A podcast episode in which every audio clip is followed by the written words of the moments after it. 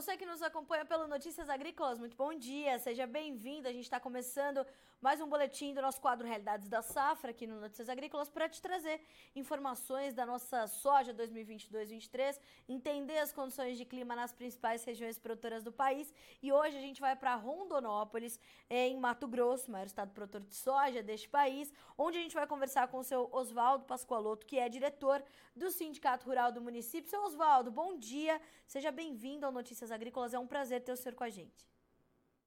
Bom dia, igualmente, é um prazer estar nesse programa maravilhoso aí que traz notícias para os produtores rurais do Brasil todo. Muito obrigada. Seu Oswaldo, eu imagino que o plantio em Rondonópolis já esteja concluído, agora a gente tem que olhar para o desenvolvimento dessa soja. Boas condições de chuva, como é que estão as lavouras por aí? Quais são as perspectivas nesse momento? Aqui na região sul do estado nós tivemos é, bastante problemas iniciais, principalmente no mês de outubro até a, a primeira quinzena de novembro.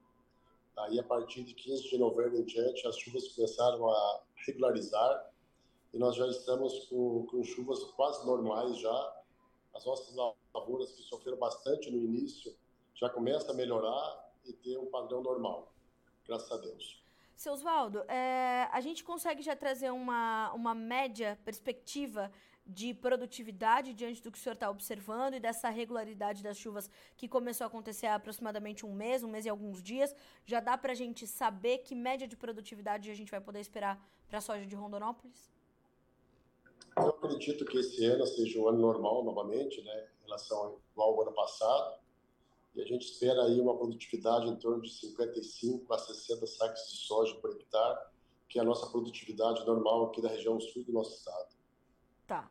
Como é que foi a questão do, dos investimentos para essa safra, seu Oswaldo? A gente teve ali uma, uma mudança nesses investimentos, talvez uma redução por conta dos altíssimos custos de produção, ou foi o, o produtor conseguiu superar essa questão dos custos, fez investimentos alinhados e necessários e agora é só colher efetivamente os frutos dessa nova safra?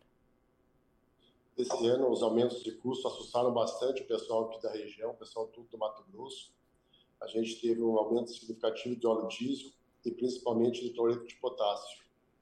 A maioria das fazendas é, entraram com agricultura de precisão, estão dosando melhor os insumos e colocando realmente onde precisa e aonde não precisa estão, estão deixando de colocar. Isso tudo para viabilizar uma produtividade normal e nós temos no final uma, uma, uma produtividade melhor e uma rentabilidade melhor também. Seu Osvaldo, é, como é que está aí a questão do, da comercialização da soja? É, os produtores estão é, atentos, claro que essa semana é uma semana um pouco mais tímida para os negócios, né? As, as, duas últimas semanas de 2022, mas como é que tem influído a comercialização? O produtor tem estado mais contido nos novos negócios por conta do que aconteceu ano passado, perdas fortes, o preço oscilando muito, e esse, esse ano ele carrega essa, essa cautela ou ele está um pouco mais à frente, está avançando com as vendas? Como é que ele está olhando para essa comercialização diante do desenvolvimento que ele observa no campo? É, me parece que os produtores estavam esperando a, a definição da eleição, né, que foi em 30 de outubro, até então, as vendas eram mais tímidas, né? A partir daí, intensificaram bem mais as vendas, né? Acredito que a, a maioria esteja em torno de 40%, 50% já vendida. E o restante, sim, o restante ficará para o ano que vem. É, mesmo porque até meados de mês de novembro aí, é, os preços não estavam é, é, reagindo, né? Começaram a reagir praticamente final de, de novembro, início de dezembro, Aí o pessoal vendeu bastante soja, acredito que uns 40%, 50% já estejam vendidos. Olha só. E o restante, sim, vamos esperar para o ano que vem. Tá. A gente consegue falar de uma média de preços que a gente tem nesse momento aí na região, seu Oswaldo?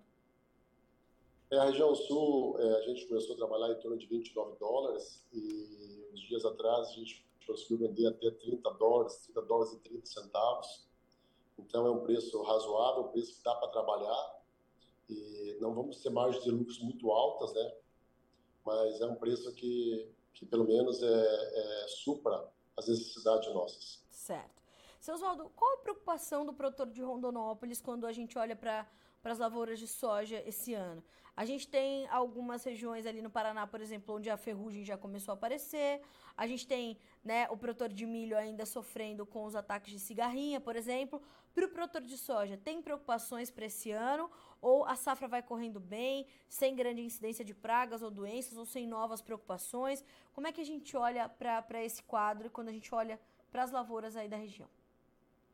É, a maior preocupação do pessoal, principalmente aqui da região sul, ainda é a seca nós tivemos uhum. um, um, uma, uma, um prolongado tempo de seca e começou a chover praticamente há 10 dias para cá. Sim. Então a gente ainda não tem uma avaliação boa das lavouras, mas elas já começaram a reagir, então nos traz mais segurança. Tá. Ou seja, a gente precisa que essas chuvas continuem chegando ao estado para consolidar bem essa safra e essa produtividade de 60 a 65 sacos por hectare, que é a média da região. É isso que a gente precisa. Exatamente. A gente está aguardando um, clima melhor, né? E mais, mais regular também, né? Então a gente precisa de chuvas regulares e a gente acredita que a partir desses dias agora comece a regularizar melhores as chuvas, principalmente aqui na região sul, e as lavouras começam a ficar melhores, de, de boas a ótimas. Que coisa boa. Seu Oswaldo, eu agradeço muito pelas informações. A gente vai continuar monitorando Rondonópolis e todo o sul de Mato Grosso. O Notícias Agrícolas está sempre de portas abertas, viu? Para o senhor, para todo o time do Sindicato Rural, para a gente continuar atualizando essas, essas informações. Muito obrigada. Eu que agradeço. Obrigado a vocês também, a todos. Boa semana para o senhor, Feliz Natal e com certeza um ótimo 2023 com uma colheita bastante farta para o senhor e para todos os seus colegas produtores aí de Rondonópolis. E nos falamos em 2023, seu Oswaldo. Obrigada. Igualmente. Um abraço para vocês. Um abraço. Seu Oswaldo Pascoaloto, diretor do Sindicato Rural de Rondonópolis, em Mato Grosso, nos trazendo, portanto, essas boas perspectivas. Muitos problemas iniciais para a safra 2022-23, mas as chuvas começaram a se regularizar. O seu, seu Oswaldo pontuou, né? De 10 dias para cá começou a chover um pouco melhor, de forma um pouco mais regular na região, uh, principalmente ali no município de Rondonópolis.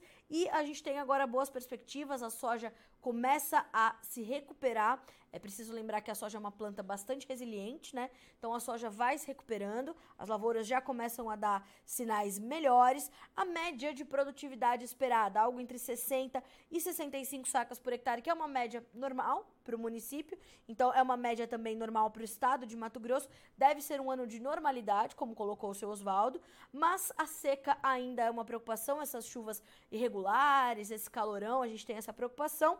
Preços, temos ali é, preços que variaram entre 29, 30 até 30 dólares e 30 centos por saca. Mato Grosso tem uma referência muito forte na, no preço em dólares por saca, né? E segundo o seu Oswaldo, estes são preços adequados, que remuneram adequadamente o produtor, mas que não darão margens muito grandes, muito gordinhas ali para o sojicultor de Rondonópolis. Mas preços que remuneram e fecham os custos de produção dando margem de lucro. Isso é importante.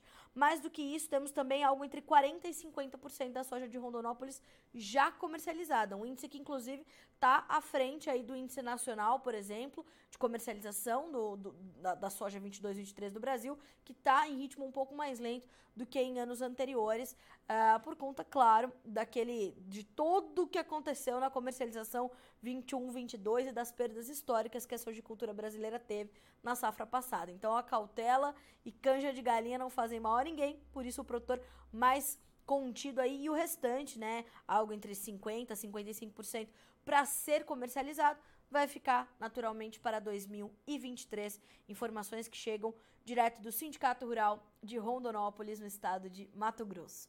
A gente fica por aqui com esse boletim, mas a nossa programação continua para que vocês sejam sempre os produtores rurais mais bem informados do Brasil.